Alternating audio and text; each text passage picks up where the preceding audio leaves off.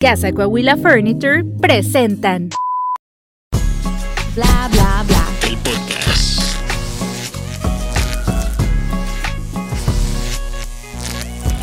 Hola, ¿qué tal? Bienvenidos a un episodio más de Bla Bla Bla, el podcast desde la ciudad de los búfalos y los bisontes. las nuevas oportunidades. Y ahora tenemos dos invitados, así que ahora van a hacer dos cosas. Muchachones, nosotros a los invitados casi siempre nos dicen cómo identifican más a la ciudad de Oklahoma. O al Yo digo estado. búfalos y bisontes, ella dice que es la ciudad de, los- de las oportunidades. ¿Y ustedes cómo lo identifican primero, Oscar? Ay, yo lo identifico como la reina de las alergias. ¡Ay, Mucha es alergia, la ciudad de la reina de las alergias, verdad! ok. Sí. Es ¿Melissa? verdad. Yo creo que eh, la tierra roja. Ah, Tierra sí. roja, lo acaba de decir. la él, acaban de decir. Y no estaba aquí, ¿eh? No, o sea, no copió. No, No no, lo no, copió. Así de que no, no, maestro, no. Vale, le mandamos un saludo a Valentina. Ella dijo Sí. eso también. De, ¿Qué otra cosa dijo? Ah, la, la Ruta Tierra 66. Roja, Ruta 66 y... Voy a tener que volver a ver el episodio. Sí. Y, y ahí lo checan ustedes. ¿La, ¿La qué? La frita, la ocra Ah, la okra frita. Eh, Y es verdad porque, bueno, ahí les va. La okra yo no la conocí hasta que llegué a Oklahoma. Y yo no sabía que era como un snack y así como que la gente llegaba, no, sí, cómete tu okra. Y yo, oh, no inventen. ¿En Church y la luego- venden? Sí. Chicken. Ah, sí, cierto. Bueno, aquí en las tiendas lo venden en todos lados. Y luego de... ¿Qué dijo usted? Eh, lo acabo de decir. eh, de... El- la reina de las Ah, alergias. la reina de las alergias. Es cierto porque yo nunca tuve alergias hasta que llegué a Oklahoma. El primer año llegando a Oklahoma yo así... Cabal, cabal. Igual en mi familia lo mismo pasó. Nosotros, estábamos en Guatemala y allá nunca sufrimos de ninguna alergia. Guatemala tiene un clima muy bonito, ¿no? Es bastante sabroso, la Sí, verdad. Nosotros, el, el muchacho que nos ayuda en el Switch, que uno vino Hessler, él es de Guatemala. Mire, Y siempre me presume, no, no, yo aquí he pasado los peores este, inviernos y los peores este, calores de, de no mi estamos vida. acostumbrados tanto como hacia el calor excesivo, sino que es un clima cabalmente como el que estamos ahora viviendo. Es un clima así sabroso, donde no hay mucho calor. eh, Mucho. hay, hay sectores donde hay bastante frío, pero también no es excesivo, ¿verdad? Es así, Ah. término. Cálido. eh, no, es como, como decir de... De 70 entre para abajo. en centígrados, porque allá se, se ve por centígrados, entre 10 a 17, 18 grados más o menos. Ah, no, pues sí. Está rico. Así de que... uh, Pues bueno, una vez más, bienvenidos a toda la gente que nos está mirando el día de hoy. Esperamos que se hayan pasado un bonitas fiestas, las fiestas que hayan sido. Estamos perdidos en episodios, pero las fiestas que hayan pasado, que se la hayan pasado bonito con su familia, que hayan ya, ya compartido. nos estamos preparando para, para Navidad, sí, y para de Navidad. hecho acaba de pasar la, o estamos cerca de la ¿cómo se llama? La, la de Guadalupe. El... Oh, sí, el día, el, el día de la Virgen. Ah, sí. Sí, que, Eso. que, que se acostumbra a decir que es la Guadalupe Reyes, ¿no? Que Sí, desde Guadalupe Reyes, hasta ándale. los Reyes Magos, la, la peda y todo eso. A ver si es cierto. Pero bueno, sí, eh, recuerden, lo importante es pasarlo con la familia. Nada que, ay, O es que aquel güey nunca trae nada. Ay, que, que no me trajo regalo. Nada, nada, yo nunca llevo regalos y como quiera mi familia me quiere. Yo nomás voy a comer. Bueno, eso dicen. ¿Quién sabe, verdad? No les quedo de otra. Anaya, ¿cómo has estado? Muy bien, muy bien. Ya, ya me estoy mejorando. Eh, algo enfermilla, sigo, sigo con, con la misma taza, con el mismo té. ¿Y esto Este, qué es? Esos son mejores coreanos. No, no es cierto. Bueno, bueno, sí y no. Eh, sí lo compré en la tienda coreana, pero es própolis y es el derivado de la, de la miel. Para los que no saben, remedio casero, el propoleo este, ayuda mucho a, a eliminar lo que vienen siendo las bacterias, los virus, todo eso de manera natural. Que, o sea, literalmente tú te puedes poner miel directa en la piel si te estás teniendo problemas en la piel. Puedes este, tomar una cucharada de miel o en tu tecito y te ayuda con lo que es la garganta, todo eso. Entonces, este tiene ese, ese esa ¿Está dulce? No, está amarguísimo este. Pero está bien rico porque gracias a esto es que estoy hablando y no estoy a tos y tose, porque antes de ponérmelo estaba con una tos Mm. horrible. Acuérdate que Pero sí. tose y tose, 24. ¿Y qué no me pone que el chistoso aquí soy yo? Tiempo, tiempo, tiempo. A ver, a ver, que alguien me explique. ¿Cómo que tose y tose 24? 12 y 12, 24. Ah. 12 y 12, 24. Ah, pues la Es que entendió, solamente la nosotros entendió. entendemos. Sí, no, fíjate, yo tengo, antes de pasar ahorita con los invitados, yo tengo una anécdota bien bonita que cuando yo tenía como, yo siempre tengo anécdotas, ¿verdad? Sí, todo, todo. Puro pedo, nomás los miro en películas y luego las cuento. Ah, ándale acá de que, oh, mira, déjame lo escribo Sí, que vi. no voy a decir que soy yo. Vas a No, decir, en Navidad me dejaron solo en mi casa y llegaron Eh. dos personas a intentar robar y hice trampas.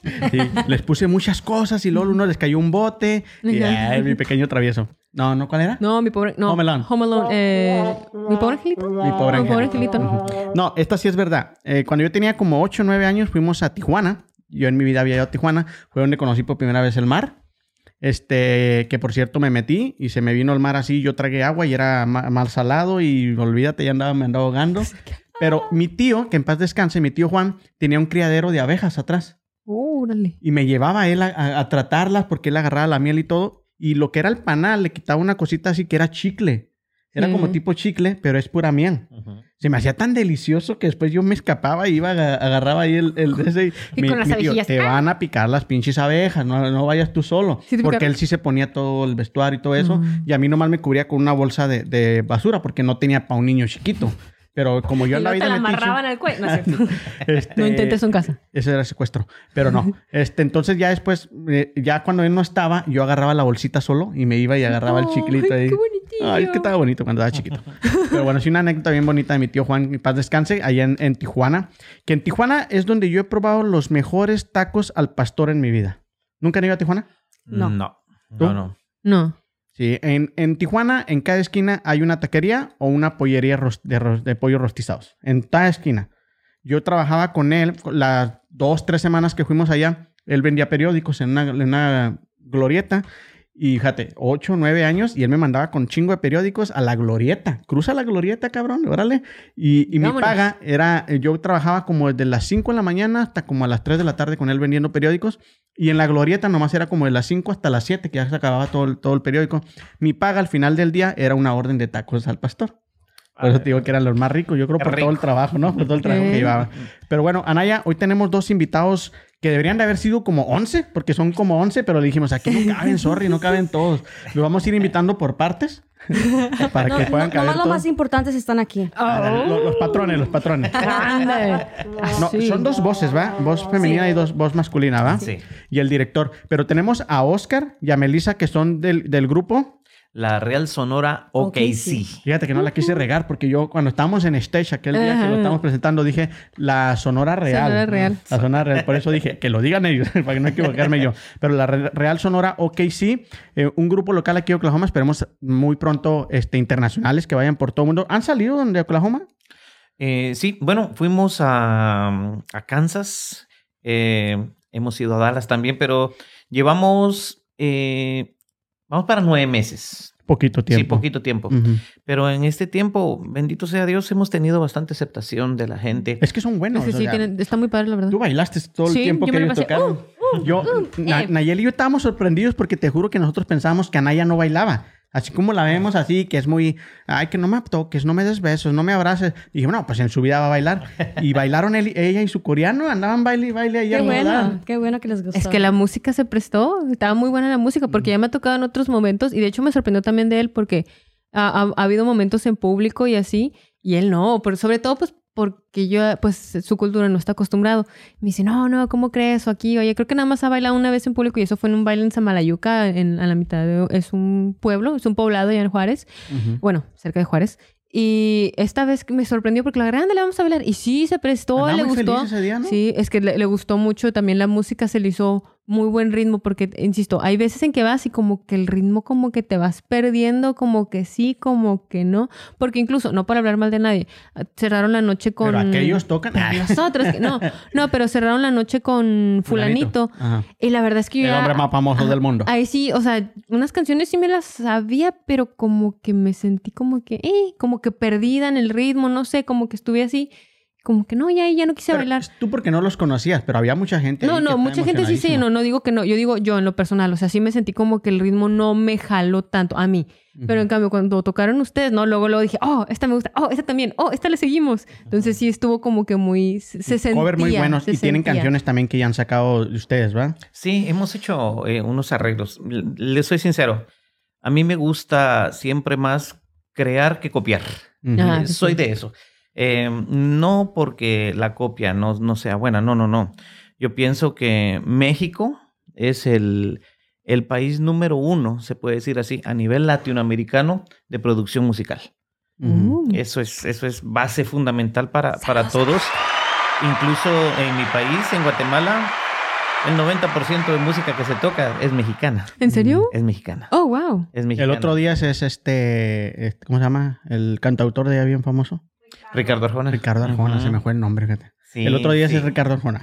Sí. No, incluso en la historia también Ricardo Arjona, acordémonos que él tuvo un paso por México. sí, pues de Sí, ahí pues fue sí. este, Y ahí donde fue- despuntó, ¿no? Exactamente, exactamente. Pero sí, eh, México siempre ha sido gran parte, es una, es una producción musical extraordinaria Ujú. para cualquier país y pues a nosotros nos ha funcionado, pero en la Real Sonora es más que todo la, la creación que, que la copia.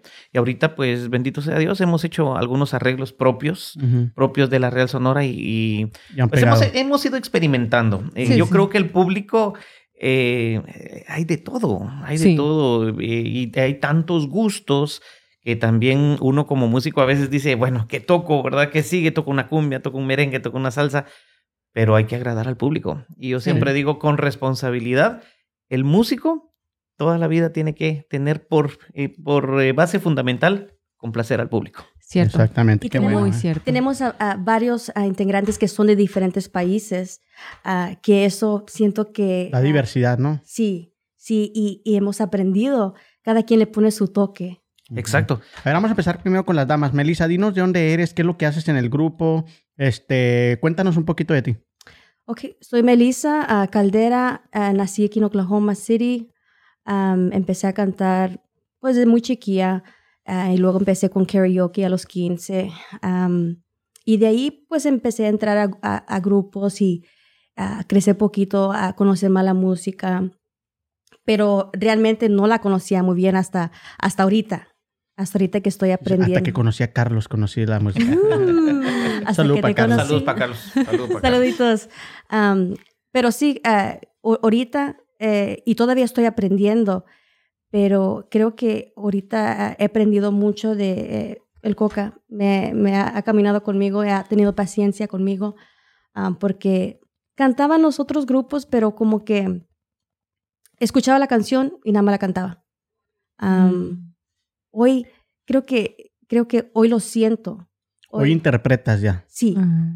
pero ya cuántos años ha pasado, o sea, me tomó tantos años para poder entender ah, la Que música. era la onda caliente antes, ¿no?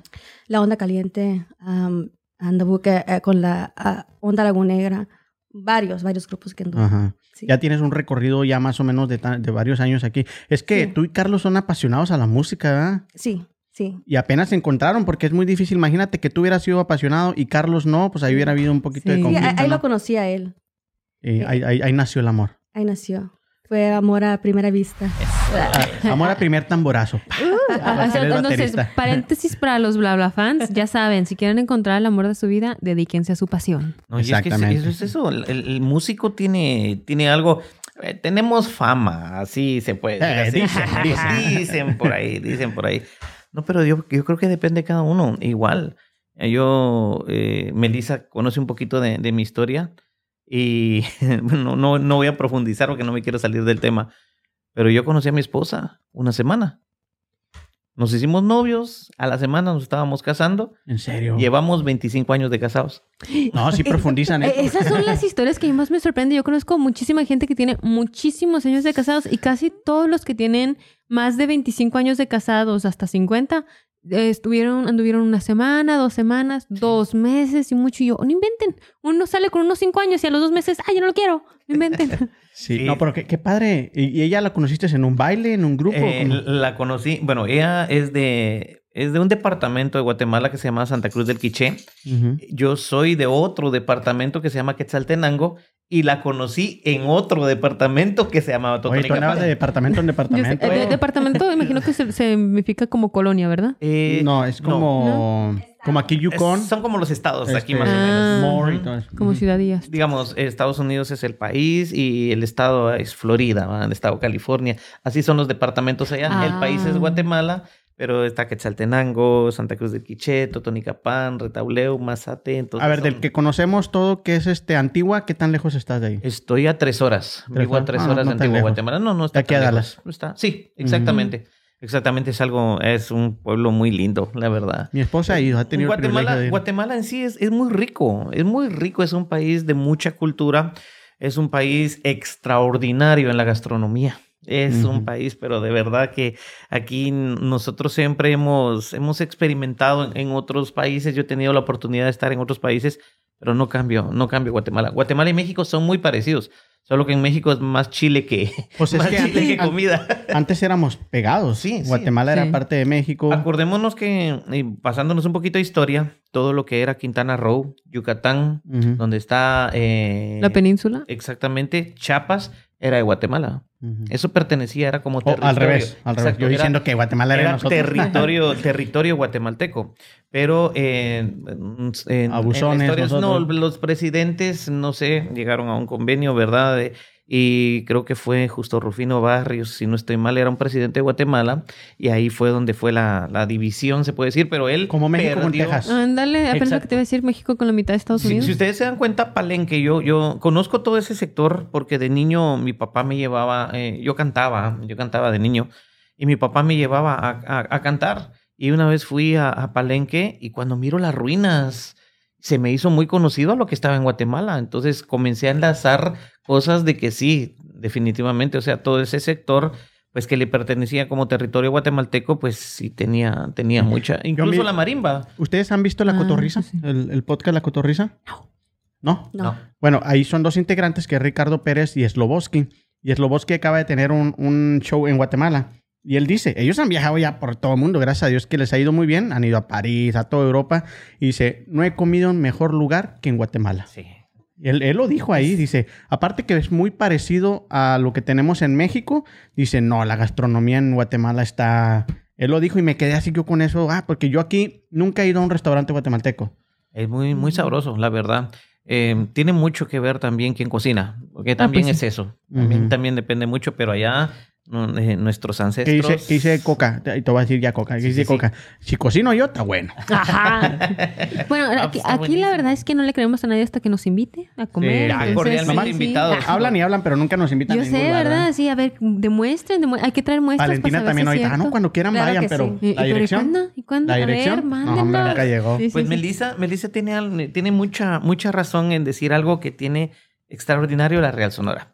La Real Sonora, cuando muy la conformamos, estaba conformada por seis países. Teníamos eh, Melissa, que nos representa aquí de Estados Unidos. Tenemos cuatro guatemaltecos, un salvadoreño, un venezolano, que nos aporta muchísimo. Parece chiste, ¿no? El Sí. chino. el- Sí, exacto. Eh, Eh, teníamos un una latino. chica que también eh, estaba con nosotros en ese entonces, era ecuatoriana, Mm, y Carlos y Lorenzo, que, que son de México. México. ¿De dónde es Pero- Carlos? Carlos es de... de... De Zacatecas. Zacatecas. Ojo, que fíjate que yo pensé que era como de La Laguna, Torreón o por ahí, como le gusta No. tanto la cumbia. Sí, sí. Pues que, pues, pues yo. Ay. Mis raíces allá son de Coahuila. Ah, Ah, no, pues ahí apenas se lo quiero preguntar. A ver, ¿por Sí. qué? ¿Por qué? Si tú vienes siendo quienes representa a Estados Unidos, o bueno, la verdad es que a veces sí se pierde cuando ya es la segunda generación, o e- eres segunda generación, imagino que aquí, o primera generación. Primera generación. Ah, no, segunda. Segunda, generación. sí, Sí, sí. sí. Pues usualmente cuando uno sigue en una segunda generación sí se tiende a, per- a perder mucha parte de la cultura, se tiende a perder mucho de eso. Y yo entiendo que te gustará y te apasionará la música, pero ¿por qué este ritmo específico? ¿Por qué este, a la música en español? ¿Por qué no, digamos, quiero hacer baladas en inglés o no sé, algo así? Bueno, pues a, a mí, pues me gusta la música mexicana, a la música ah, que da, que da sabor, que, que hace la gente bailar. y como te digo, es mi cultura, es mi, mis raíces. am, Sí, pues es que si tienes familia de, de Torreón, de Coahuila, es, allá es cumbión. Allá es cumbión, chicos de barrio, Apache, Tropicalísimo Lobo, todos los, los grupos por allá. Sí. Entonces, yo soy de Ciudad Juárez, pero traigo también todo eso. sí. Porque también tuve background de músico, yo también soy Ajá. músico, ¿eh? Entonces, cuando empezamos en los chicos, los chicos banda, hace muchos años, este, venían los dos integrantes que eran lo- los directores, como tú. Ellos venían de, de, ay, de ahí por Torreón, no me acuerdo cómo se llamaba la, la- ciudad, Ceballos, Ceballos, Durango. Y ellos trajeron todo eso de la cumbia. Yo estaba chiquito, tenía como 17, 18 años. Y nos metieron todo lo que era Tropicalísimo Apache, Tropicalísimo Lobo. Y tocábamos muy parecidos a, a ellos. O sea, sí llegamos a, a hacer casi, casi una copia barata de ellos, ¿no? Pero este, yo pienso que se siente muy bonito cuando empiezas a tocar y miras que la pista se empieza a llenar. Sí. Yo pienso que es lo que ellos, Eso es lo ellos mejor. tienen. Cuando, yo recuerdo cuando fue nuestra primera presentación, eh, había, ¿se puede decir dónde fue? Sí, sí, sí. se fue. Bueno, entonces, pues fue en el, en el salón Noa Noa. Ay, sí, no se podía mencionar. No, Sí, era el único, teníamos Era que decir único que cantera no, porque es del eh. supermercado Morelos. Ah. ¿no? Y me dicen, bueno, si es un grupo nuevo, o sea, no desconocemos cómo tocan. Nosotros, yo pues no, no, no sé, me decía la, la señora cómo van a tocar. Pero si me ponen a la gente a bailar, ahí veremos qué pasa después. Comenzamos a tocar nosotros. No, la reacción fue para nosotros, o sea, nosotros nos mirábamos, era nuestra primera presentación, pero antes de eso había- veníamos estudiando por tres meses. El grupo mm, fue mucha, fue una gran bendición conocer a Carlos, porque eh, yo conocí a Carlos, conocí a Melissa por medio de, de otro compañero, que él también es de Guatemala, Julio se llama. Y estábamos con que, bueno, hagamos un grupo, hagamos un grupo, y hagamos un grupo, y hagamos un grupo. Yo no me animaba. Yo en Guatemala había estado en muchas agrupaciones en Guatemala, eh, como músico y como director también.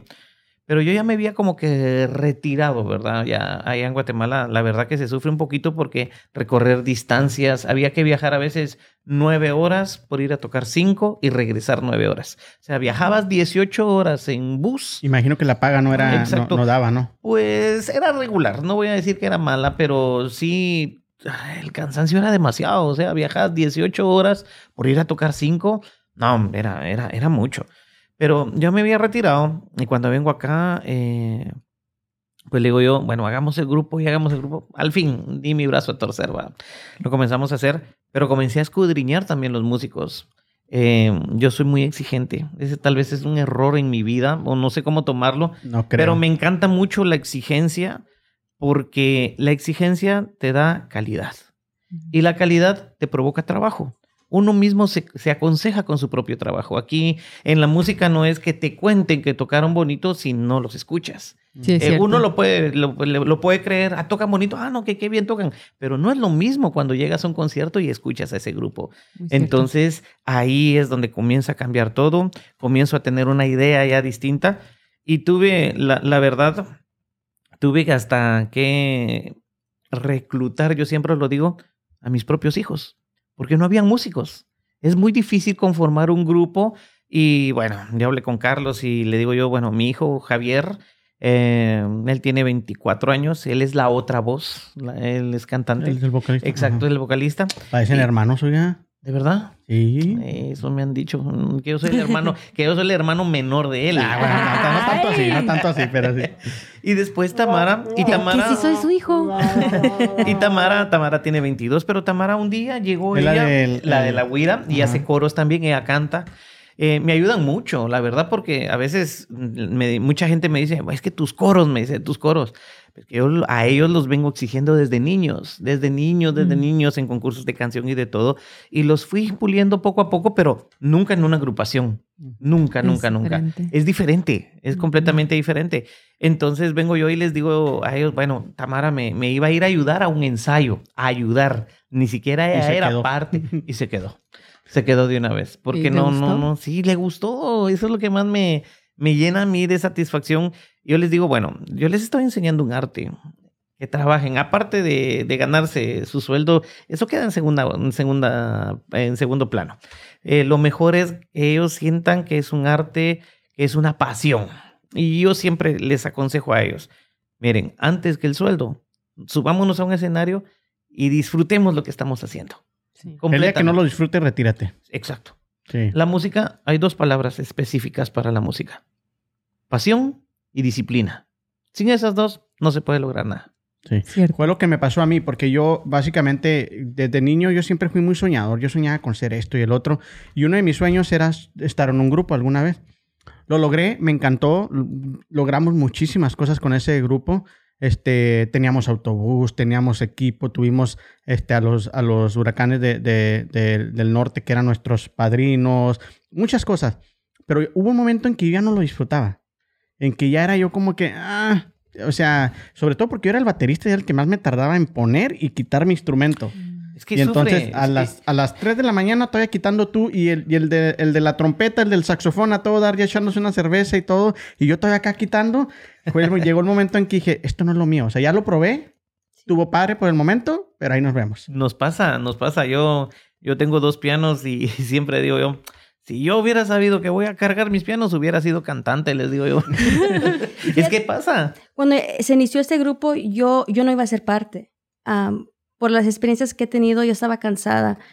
Y, y dije yo, am, ya me platicaron de ellos y me dieron las canciones que ensayara.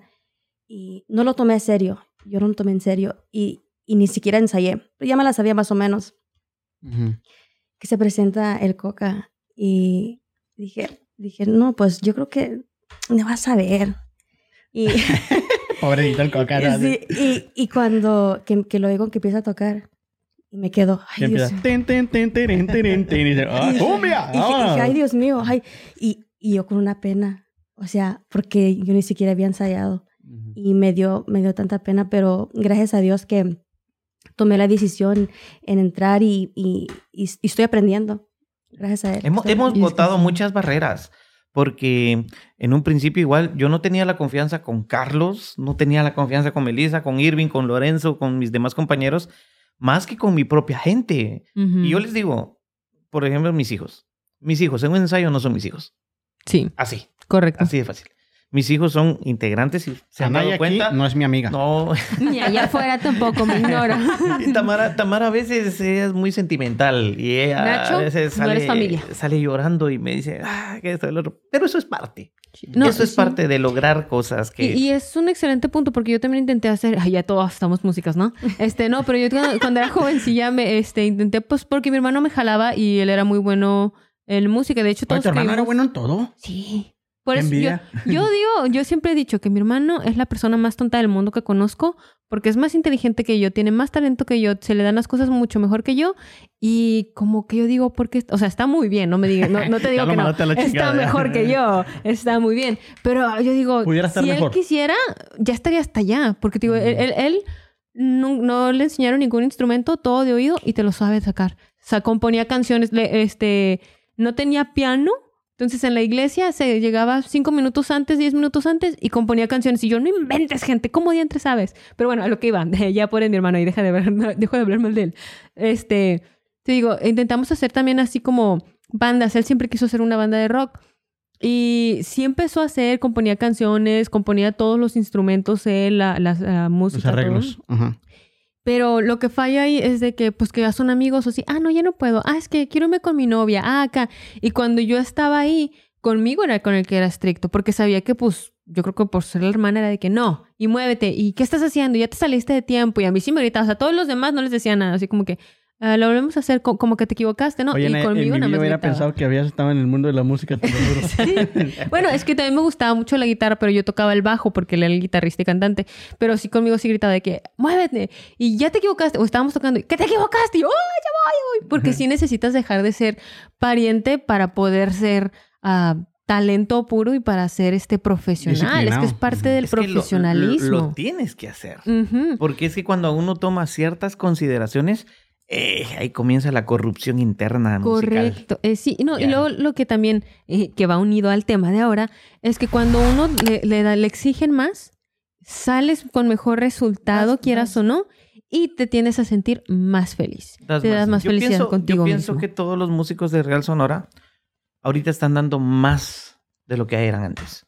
Yo estoy seguro. Real Sonora es una escuela de música escondida. Porque ahorita hemos, hemos tratado de mejorar todos, todos. Incluso no porque yo sea el director, no. Yo también tengo que estudiar. Y yo primero hago, es cierto. Ahora, tú eres estudiado, o sea, tú eres estudiado en música. Sí, tuve la oportunidad. Es que.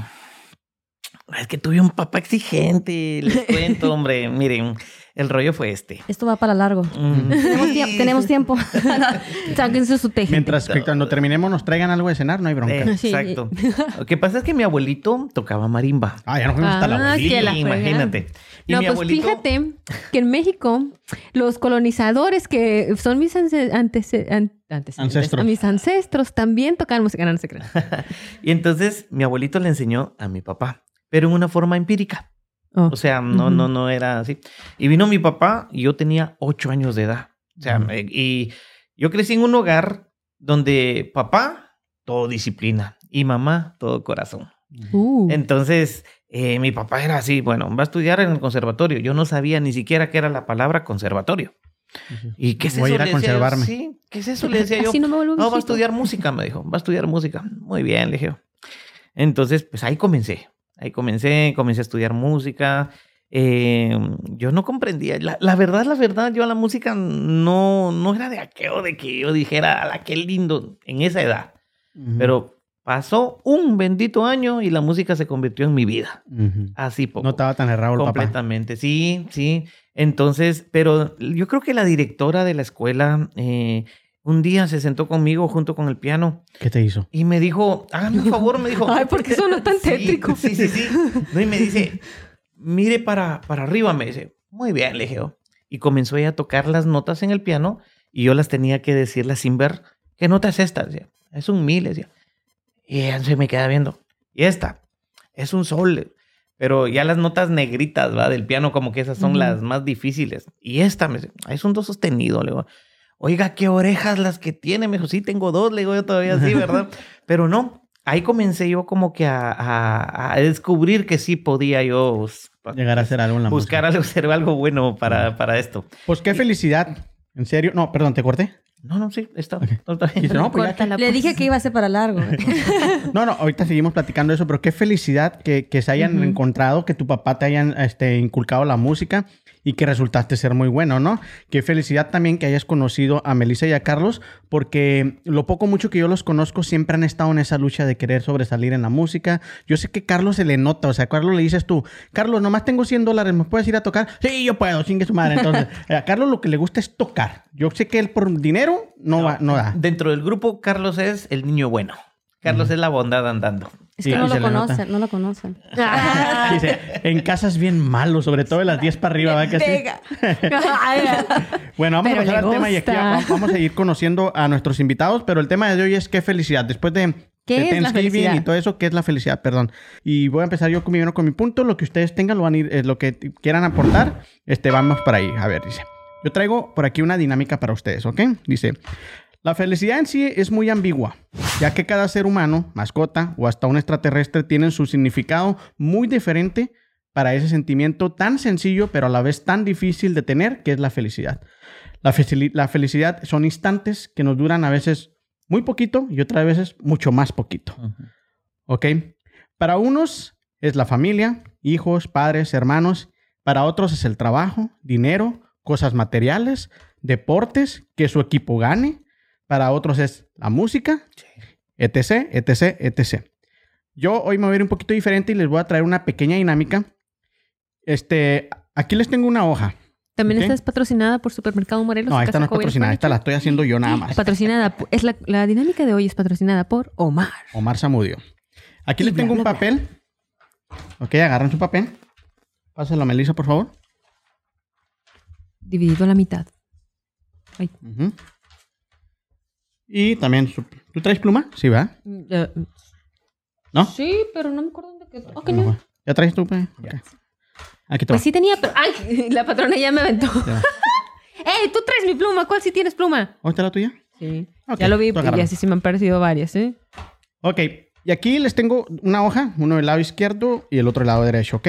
Quiero que del lado izquierdo pongan las cinco cosas que a ustedes les da felicidad y que ya la tengan. Que ustedes digan, ya tengo esto y me causa mucha felicidad. Y del lado derecho quiero que me pongan las cinco cosas que saben que les causaría felicidad, pero que ahorita no las tienen. Entonces vamos a escribir y ahorita cada quien va a leer esas cinco cosas de cada cosa, ¿ok? Ok.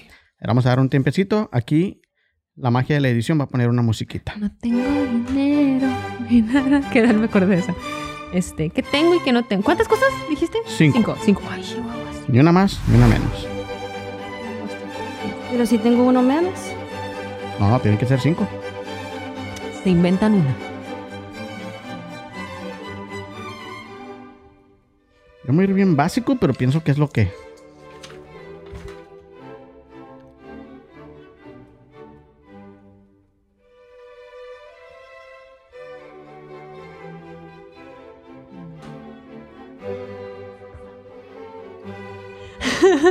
Yo sí, yo siempre tomándomelo bien serio. A ver, ¿cuál es mi ortografía? Este.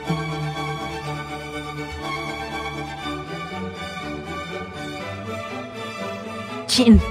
Y yo así de, Llamero, llamero. "Eh, seguimos escribiendo. eh, Patrona, no le quite tiempo a la, aquí a la, a la muchacha. ah, yo soy la muchacha. Me muchachearon.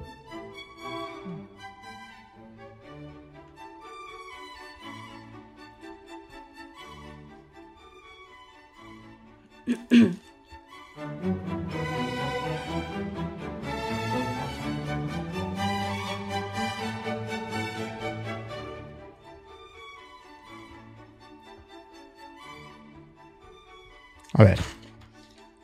Ahora sí, basta. Basta uno. Espérame. ¿Qué empieza con P? Melissa, ¿ya terminaste? Este, Me falta una, a mí me falta una. Tanto, tanto pienso. Bueno, ¿y si empiezan ustedes mientras nosotros seguimos escribiendo?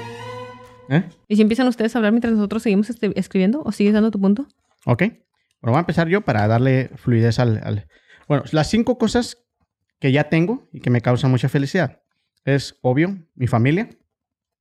Contando lo que viene siendo mi esposa, la familia de ella, mi familia por parte mío. Este, esas reuniones, esas pláticas, esas cosas. Al final, nadie está contigo más que tu familia, ¿no? Trabajo, que gracias a Dios tenemos trabajo. Mi mascota ahora, Nacho, que yo digo, estaba platicando hoy con mi peluquera, que yo no conocía lo que era el amor perruno hasta que no lo tuve a él. Ahora que lo tengo a él, sé lo, lo mucho. Yo a veces hasta tachaba de, exagerados a las personas que lloraban porque se le había muerto su, su mascota o así. Y ahora yo sí, que le duele una cosita y estoy que me, ay, que me lleva la chingada porque no, que no le pase nada. Entonces, a Nacho, casa, gracias a Dios ya dejamos de vivir en departamento, tenemos casa, eso es muy bonito para mí. Y salud, trabajándola poquito a poquito, ahí tenemos salud, ¿no? Las cinco cosas que no tengo ahorita y que sé que me causarían mucho, mucho, este, felicidad. Y algunas cosas van a ser materiales, ¿no? Viajes. No pude viajar este año. Y es como que de repente sí... ¿Puedo el- copiar? el, el viaje, los viajes son como que te liberan, te, otros aires. Más trabajo. A veces quisiera un poquito más de, más de trabajo de lo que tengo para poder cubrir otras cosas. Menos libras. Tener menos libras en el cuerpo. Buen punto también. ¿Qué no tenemos nos daría más felicidad? Que no Ajá. te- a mí me haría mucho más feliz volver a mi estado donde estaba yo antes. De, de, de- ¿Juárez? No, Chihuahua. a mi, a mi estado de, de físico. Por eso digo. Tiempo. A veces también, si yo tuviera más tiempo. A veces somos un poquito egoístas que... que ¿Quieres trabajar más, pero también quieres más tiempo? Exacto, es lo que te digo. O sea, a veces quisiéramos saber manejar esa, ese, ese- esa línea del tiempo donde quiero un poquito más de trabajo, pero también quiero más tiempo para convivir con mi esposa, este, con mi mamá, con mis amigos. Y, y, eh, es ahí donde dices tú, el, el balance de la felicidad. Y por último, me gustaría más reconocimiento a este podcast y me daría mucha felicidad, porque lo hacemos con mucho cariño, con mucho amor. Y aunque esto no lo crean, sí nos lo tomamos muy en serio. Anaya, las personas que están allá atrás, Suni en su momento cuando estaba aquí, Eva. eh, para nosotros no es un juego venir a, a- a- aquí a este lugar, sino es, eh, nos lo tomamos con mucha responsabilidad y, y por eso también tenemos patrocinadores porque saben que nos lo tomamos con mucha felicidad. Pero sí, me gustaría un poquito más de reconocimiento. No quiero decir fama, ya eso viene después, ¿no? Pero sí un poquito más de reconocimiento a la labor que hacemos aquí en el podcast. Yo creo, Correcto. que, yo creo que va a ser el tiempo. Pienso yo, porque este es un programa demasiado interesante, demasiado ameno. Por mí, ¿va? Exacto. Eh, Por los dos, por los dos. No, pero eh, Por eh, Nacho. Es, es- es algo que el tiempo, el tiempo, yo pienso que va a llegar el momento donde ese reconocimiento... Dios te oiga, Dios te oiga. Sí, la verdad sí. A ver, Melissa, tú también terminaste junto conmigo, inclusive antes. Es que realmente ah, la felicidad yo la, la encontré cuando yo aprendí de Jesús. Am, cuando yo aprendí de Él y cuando hablo de Él, es algo que no se puede explicar, pero es una felicidad, porque es una confianza que todo va a estar bien pase lo que pase. No necesito nada. He aprendido eso. Yo siempre sentía, ay, es que necesito un carro nuevo, es que esto, esto, esto, esto, otro. Pero siempre tenía ese vacío dentro de mí que no entendía. Es, es que me compré esto y fui acá, hice esto, pero nunca me, me completaba. Y cuando lo conocí, fue todo lo que yo necesito, porque de ahí va cayendo todo en su lugar. y a veces las cosas no van a suceder, a veces vas a fallar, pero lo, lo bueno es que Él está ahí para sacarte adelante y darte esa felicidad. Y no puedo decir que, que, que más porque, que- porque me siento feliz. Correcto. Lo tengo todo. Te siento- esa Ah, qué plenitud. tramposa, por eso terminó bien Ay, pronto. este, por eso, Es que por eso ver- digo que Jesús también. es que, es que la, la verdad que sí que eh, me llena. No, y es me- entendible no, sí, y me está llena- es muy válido. Hasta cuando yo invito a, Ca- a Carlos y no quiero llorar. Que llore, llore, que, que llore. quiere llorar y no Pero puede. cuando yo lo invito a un café y nos vamos a sentar, siento tan feliz porque encontré una persona que me llena. Y gracias a, a- a- a Él, gracias a Jesús, que lo encontré. Y, y nada me da más satisfaction Ujú. Satisfaction. que eso. Que, y lo siento, el amor la paz. No ocupo más. Y- Qué bonito, da un muy buen, punto, muy buen punto porque sobre todo, en- eh, disculpen que haga un pequeño paréntesis aquí, pero siento que en la época en la que estamos viviendo, en la que se condena mucho a la gente que tiene algún tipo de conexión espiritual de ese tipo, porque sí estamos ahorita mucho en una moda espiritualista, y lo digo entre comillas porque es como que sí puedes ser espiritual siempre y cuando no nombres a ningún Dios, siempre y cuando no te sientas plena, siempre y cuando te desvivas o siempre y cuando sigas ciertos parámetros. Y no es verdad, en ocasiones se trata más de esa conexión directa con, con tu fe o, más bien con el Dios en el que tú crees y que te hace sentir llena, realmente plena, no porque estés siguiendo un- un- una doctrina, no porque estés este, yendo a cierta iglesia o porque estés siguiendo cierto formato, sino porque simplemente cuando ya eh, lograste tener esa comuni- comunión y esa conexión, ya sabes que todo va a estar bien. Y, y la verdad es que qué bonito y muchas gracias por haberlo dicho y porque se me hace muy valiente y porque, insisto, en una época en la que no muchos se atreven a decirlos porque son tachados o de, de religiosos o de locos o de lo que sea, pero yo creo que la gente que tacha a alguien de cualquier ah, rasgo negativo por el hecho de que admiten su fe a ese nivel, como tú dices, de que te trae lágrimas, yo creo que la gente que los tacha de modo negativo es porque nunca han tenido un encuentro verdadero con su propio Sí. ser espiritual. No, Y- qué padre. Y, y por eso lo digo para las personas que me están escuchando, que a veces se sienten así. Él es la verdad, es, Él es todo. Todo lo que necesitamos. Correcto. Cierto. Y, y ya me imagino yo para no, no desviar un- mi, mi- qué, qué bonito que lo dijiste y para no sentirme feo con mi dinámica. pues. No, no, no, Pero, no. eh, pero englobado ya todo eso, gracias a, a que conociste a Jesús, pues de ahí viene Y yo mi papelito. este que te sientes feliz con tu familia, sí. la música, ser cantante y que, como le digo, son, son momentos instantes que de repente también, por más que creamos y que, que sintamos eso, pues de repente sí como que, ah, no, me gustaría tener como esos momentos de un cafecito con Carlos para sentirme también feliz, ¿sí me explico? Entonces, este, Coca, ¿cree que pueda mejorar eso o...? Ah, no. no. Bueno, en la primera le empaté. A ver, no, dale, dale. Mira, lo que me hace a mí más feliz es el amor a Dios. Mm. Fue lo primero que puse. Yo, ¿puedo reescribir? Por favor, este... eh, Es sí, que, yo también escribí mira, eso. Mira, yo, yo siempre digo una cosa. Yo leí, ah, pues uno cuando, cuando es niño, eh, acordémonos que no quiero enfatizar una religión en sí, pero acordémonos que nosotros somos el prototipo de nuestros padres Sí. y nuestros padres de nuestros abuelos. Y así sucesivamente esto se viene eh, dando, ¿verdad? Pero hoy en día es que se descubren tantas cosas donde tus cuatro paredes, pienso yo, donde duermes y de todo, si hay fe, ahí lo tienes todo. Sí. Así de fácil. A veces a mí tal vez me pueden contradecir eh, compañeros o bueno, yo antes pertenecía a una iglesia, pero yo les digo, a veces cuando uno llega a una iglesia X, no menciono ninguna, es que llegas con ganas de, de, de- aprender. de- sí, de aprender, ¿no? Y te topas con un montón de piedras enfrente. Entonces, eso como que te causa cierta cosa y comienza tu mente, híjole, a imaginar. Y decía algo, eh, dice, el principio de la sabiduría es el temor a Dios. Y el principio de la inteligencia principalmente nos conlleva a eso. Entonces, yo sí, escribí lo mismo. Eh, el amor a Dios es lo que me hace más feliz. La segunda parte, mi familia. Ellos son mi fuerza, completamente. Mi fuerza, mi esposa, mis hijos, para poder lograr lo que uno quiere. Tercero, la música. Porque sin la música también no... no- Tengo que confesar algo. Los mejores, siempre nos reímos. Los mejores arreglos los pienso en el baño. Este, tiempo, este, Es en que el, hay, en el, hay todo ahí bajo, ¿ah? De- en el retumba todo más trono o bonito. en... Es que ahí en el baño es un lugar donde uno está así, pensando. Concentrándose en Exacto, Y todo. cuando yo estoy así, estoy comenzando. "Eh, No, voy a hacer esto, voy a hacer el otro. Y se me vienen Oye, ideas. sale bien entonado, ¿no? Sí, se me vienen ideas. Un do sostenido así bien.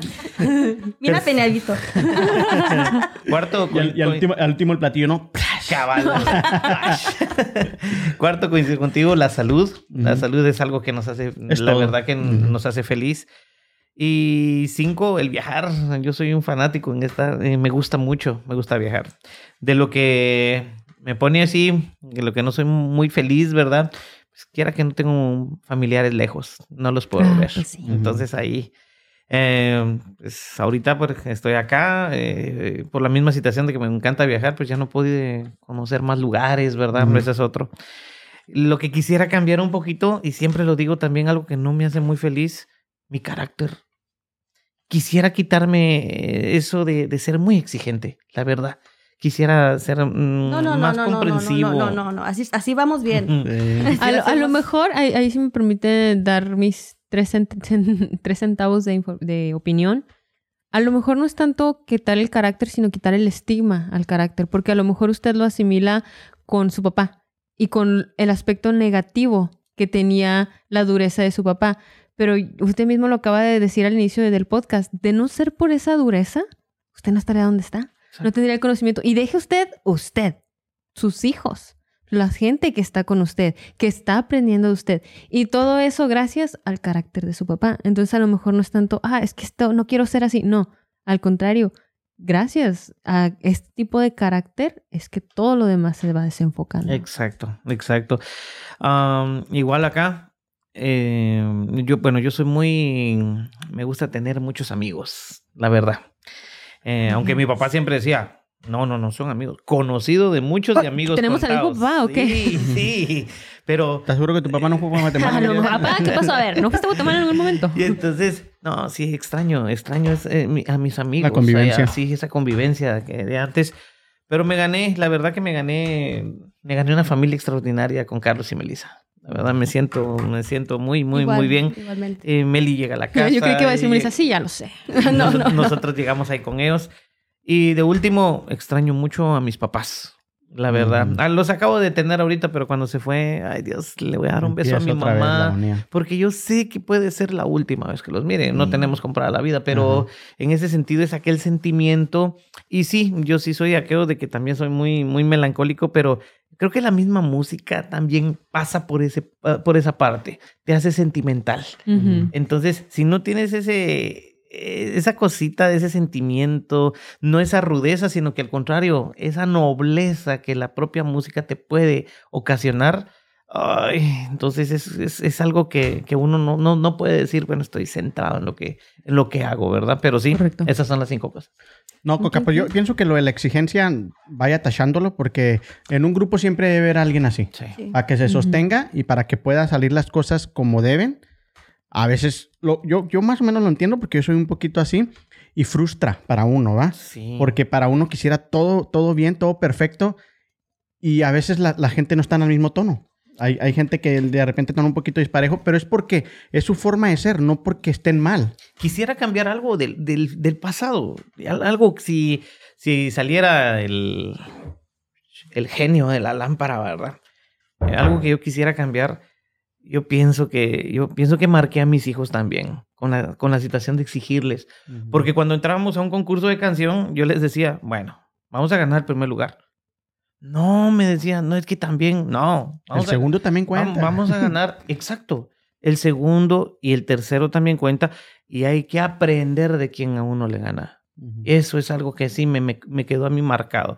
Siempre aprender, no, no, no considerarse uno el mejor, no, no, no. Y eso es lo que tenemos nosotros, o sea, nosotros dentro de lo que es la agrupación, pues nosotros conocemos a mucha gente que, que, que sabe más que nosotros y en lugar de... Siempre va a haber alguien que Sí, sabe más que Sí, tú. exacto. Y en lugar de decir, ah, esto, no hombre, peguémonosle. Eso es un- algo que uno tiene que tener. Hay una palabrita en Guatemala, yo creo que la puedo decir. A ver. Este, Hay una palabrita muy, muy famosa en Guatemala que se llama chute. Chute en Guatemala quiere decir metido. ¿ya? Entonces, cuando a uno le decían, no, que no seas chute, le decían a uno. Como O sea, metiche, ¿no? En español. Exacto, Sí, no seas metiche, exactamente así. No se chute tú, nomás estás Pero un músico, un músico, un músico. bien chute cuando sí leyendo tiene las- que ser así. Un músico tiene que ser así, porque si no uno no es metido, no escudriña. ¿Qué, qué, qué puede uno Correcto. No aprende uno. aprender? Exacto. Como vamos si eres el más inteligente de la habitación, entonces estás en la habitación incorrecta. Ay, su pinche madre, qué frase. Déjenme, ahora les hablo de, de mis... eh, ¿qué, qué eran las cosas que estamos agradecidos de lo que tengo y lo que no tengo? Pues primero, adiós. No, no es cierto. Este... Porque Dios es Sí, todo. sí, es que, oye, no. Eh, no, yo quise, eh, me puse a pensar, por eso duré un poquito más, no, no tanto por, por burra, sino porque quería pensar cosas que no, no sean como lo, lo clásico, ¿no? No, no, no que quiero decir que no, solo que. Que quise pensar en otras cosas así, sobre todo para aquellos que a lo mejor ahorita no tienen a su familia o están solos, como mencionamos en el episodio anterior, que ahorita están pasando por un mal rato. Entonces dije, a ver, ¿de qué otras cosas podemos estar agradecidos, no? Y dije, de lo que tengo, mis gatos. Mis gatos a mí me hacen muy feliz porque literal a veces los veo y hacen unas tonterías que a mí me hacen reír. Luego que acabo de adoptar una gatita de la calle con una orejita mocha y se me hace tan pirata, tan bonita, este, que me hace mucho reír. Eh, Ella otra... te escucha medias. Ándale, así con, ¿qué, pasó? No, no, sí, sí está, sí está muy bonita, sobre todo porque es una gatita así chiquita, pues la, la agarré, yo creo que tenía unas, yo creo que mucho unas semanas de nacida, y mi gato pues ya es un gato adulto, ya tiene 3, 4 años, creo, mi gato, 4 años, 5 años, y la gatita chiquita le, se la partía bien chida a mi gato grande, llegaba la gatita y ¡miau! mi gato corriendo, miau, y entonces eso, eso me hace feliz porque no sé, se me hace curiosito esas eh, cosas. Otra, la comida. La comida a mí siempre he dicho que me hace muy feliz. Yo puedo estar enojada, triste o lo que sea emocional. A mí tráigame de comer y automáticamente soy la persona feliz. este, otra, el clima, porque al fin ya no hace calor. ¡Ah! Entonces, el clima frío me gusta más. Ah, las cobijas calientitas, eso me hace muy feliz porque a veces que está fresquecito y te acuestas en tu camita y ah, automáticamente el mundo se vuelve bonito. Y mis amigos, o sea, gracias a Dios que tengo muy buenos amigos, eso se lo agradezco mucho. Y lo que no tengo, pero que me haría muy feliz, salud, porque como ya les mencioné, ando algo engripadilla y aunque sea una simple gripa o cualquier molestia que ya te molestó algo en un pie o lo que sea, como que sientes, como que tu cerebro dice, no recuerdo cuando estaba sana. Y como que te sientes así como que, aunque lleves media hora enfermo, ya lo que quieres es curarte. Entonces, para aquellos que ya llevan un, un rato largo de enfermedad, pues eh, lo siento, pero, pero sí entiendo que, que la salud es algo que los hace felices.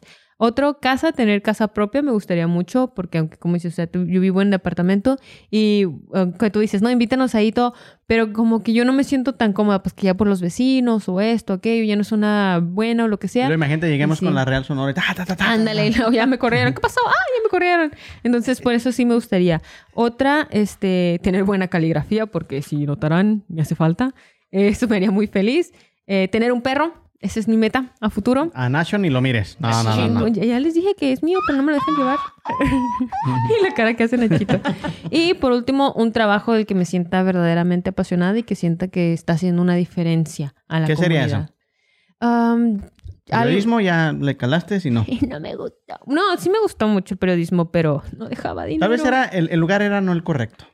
Exacto. Entonces yo quiero, yo más bien sería algo en lo que pudiera realmente desarrollar mis habilidades y no solo desarrollarlas al nivel que ahorita conozco, sino algo que constantemente me esté obligando a mejorar, que, que, que me digan progresa, progresa, progresa. Eso me gusta. Y número dos, en lo que realmente lo que haga no sea solo por dinero, que obvio trabajo porque quiero dinero, pero que sienta que tiene un impacto, que siempre he dicho, si, mi- si lo que yo hago le mejoró el día o la vida a una persona, ya con eso tengo suficiente y eso es a lo que me gustaría hacer. Entonces, por eso no digo un trabajo en específico, sino hay muchísimas ramas a las que uno se puede ir y puedes afectar a las personas de manera positiva. Pues déjame decirte que una partecita de esa lo estás haciendo porque estando aquí sí le cambias un poquito el día a alguien. Sí. Cien por y ciento. eso, y esto es algo... Así que pasó, acérquense al micrófono. Ay, Como sí. todo, como todo director, ¿eh? Está, ya. No, eso es algo, con la felicidad, eso es algo que todos tenemos que aprender. Oigan, la felicidad, ¿cuánto cuesta? Si nos ponemos a pensar, ¿cuánta gente millonaria no es feliz? Cierto. En primer lugar. Yo A mí ni conocí, me miren. yo conocí a un señor, Ajá. yo conocí a un señor en Guatemala. El señor era millonario, tenía tierras, estadios de, de fútbol. Y el señor tirado en una cama, con una sonda acá, porque ya ni siquiera podía tragar, con una sonda acá. El señor no era feliz. teniéndolo todo materialmente. Nosotros eh, a veces ponemos, nosotros, como toda persona, tenemos días buenos, tenemos días malos. Mi abuelo decía, detrás de un día nublado viene un soleado. Pero si nos ponemos a pensar, nosotros mismos somos la felicidad. Sí. Nosotros nos hacemos felices e infelices. Desgraciadamente el ser humano vivimos hoy en día en una situación donde a veces nos enfocamos en cosas muy negativas. Les pongo un ejemplo, miren la envidia. La envidia es algo, es la frustración más grande de no lograr los objetivos que uno quiere. Cierto. Porque mira a otro y de todo. Y en la música pasa. En la música pasa muchísimo. La envidia se maneja bastante. No, que eso es aquí y comienza todo. Pero no, no, no, no. Eso no nos hace feliz. Y la verdad también es también como nosotros podemos manejar la felicidad. También, si tú eres feliz, ¿cómo puedes hacer feliz a otra persona? Y con poco, con poco. No hay necesidad a veces de tener tantas cosas materiales. Yo recuerdo, un día fuimos a un hospital. A mí mm, me gusta lo que es el diezmo o la limosna en lo católico y de todo. Me gusta darlo directo. No me gusta darlo así. No, me gusta darlo directo. Y un día fuimos a un hospital y hicimos unas bolsitas de, de víveres y de todo. Y le dije a, mi esposa a mi papá, iba- íbamos, "Va, ustedes suban un piso, otro piso y así sucesivamente, y van a ver que más de alguno pues, va a tocar el corazón. Fuimos y le tocó a mi esposa. Había un señor que estaba en la camilla y el señor estaba enyesado por completo, tenía fractura de, de cadera, ya se pueden imaginar ustedes. Y entre la bolsita iba un rollo de papel higiénico. ¿Cuánto cuesta un rollo de papel higiénico? Y el señor le dice, oiga, ceñito, le dice, no, mira que me hace tan feliz que me haya traído un rollo de papel higiénico. Para él eso fue la felicidad. Sí. Para nosotros, ¿cuánto nos costó? No nos costó casi nada. Entonces, eso es como nosotros también podemos activar la felicidad, sobre todo con los niños. Es que los niños, exactamente, uno va a decir, bueno, a, un- a una persona grande, ah, ayer precisamente yo fui, yo fui a, a una señora ya es mayor y le di un abrazo y me dice, no sabes cuán feliz Has me hecho. siento ahorita por este abrazo que me diste. Sí. Es una situación espontánea, lógicamente. Pero sí, la felicidad es completamente bella y que tanto nosotros también podemos sentirnos felices con lo que tenemos. Aceptar, pienso yo que la, la felicidad es aceptar la voluntad de Dios. Como te vaya, como te vaya, si te va bien, si te va mal, si hoy fue un día malo, pues hay que ser felices, hay que aprender de lo malo, se aprende lo bueno. Siempre, siempre va a ser eso. Todo va a estar bien. Pues para eso se, se Diría requiere una Sony, madurez. Otro Sony momento. Una madurez muy grande porque lo difícil de ser feliz es aceptar que lo, lo- lo menos se hace feliz. O sea, y es donde el ser humano entra en, en esa, en esa crisis de, ok, este, siempre es el, antes yo era más feliz. ¿Sí me explico? Antes con tan poquito yo era más feliz. Y Pero no, ahora, pero te preguntas por qué. no sé. De hecho, eh, de hecho, yo sí sé por qué. Es, es un. am, ¿Cómo se dice? Es un- no es un trastorno, pero sí es una idea eh, de las. Es, es- bueno, la psicología lo puede explicar y lo explica de forma de que idealizamos el pasado. Es facilísimo idealizar. Todos, todos, absolutamente todos, creemos que en el pasado fuimos más felices, aún si en el pasado no lo fuimos. Aún si, si alguien realmente hubiera llevado un registro de qué tan feliz eres hoy, del 1 al 10, este, y hace 5 años tenías una felicidad de 333 y hoy en día tienes una felicidad de 7 y dices, antes era una felicidad de 10. No es cierto, antes no eras feliz. Solo que como ya estamos más grandes, estamos más maduros, cuando volteamos, regresamos y vemos una situación que ya pasó, decimos, ah, no era tan grande, ah, no era tan mala. Porque a lo mejor en aquel entonces no tenías para comer, pero como sobreviviste y todo te fue bien, dijiste, ah, no era tan malo, salimos bien. Y ahora a lo mejor tienes para comer, pero no tienes para tu carro. Y dices, no, ahora estoy peor porque me tengo que mover en el camión. Y no es cierto, estás mejor, solamente que vuelva a lo mismo. to- todos, absolutamente todos, idealizamos nuestro Es la pasado. insatisfacción que tiene el ser humano, ¿no? De que nunca está satisfecho con lo que logra. Hasta que llegan a lo mejor a un momento, como dice Melissa, que te- te- lo que te llena es el, el amor de Dios, el, el- el seguir a Jesús, todo eso. Entonces, cuando puedes llegar a ese momento. Sunis, ella decía, o sea, yo no necesito mucho para ser feliz y se lo creo. Lo difícil es que yo todavía no he llegado a ese momento. Sí me Exacto. explico que Y está y uno se- en el proceso. Y se, y se toma, se toma tiempo porque yo tuve una pérdida muy, muy grande y, y, y fue difícil para mí porque yo no ah, ah, pedí ayuda. Mi, única ayuda fue él. Y, y él me sacó de eso. Y fue ahí cuando yo, ¿cómo se llama? Am, ah, entendí que no vivir el momento y no necesitas más porque todo se va a quedar aquí. Y, y aceptar la voluntad de él. Sí. Y co- como, precisamente eh, los que no vieron el episodio anterior, que pues, se los recomendamos porque sí queda como anillo al dedo este comentario de que lo que puedes este, cambiar, pues cámbialo y lo que no puedes, pues ya déjalo ser porque no hay nada que puedas hacer. Es que no, yo siempre digo, si nuestras lágrimas resucitaran nuestros muertos, en el cementerio no habría ningún muerto. Todos lloramos por bueno, ellos. como tres. No, y como decían, no hay muerto malo.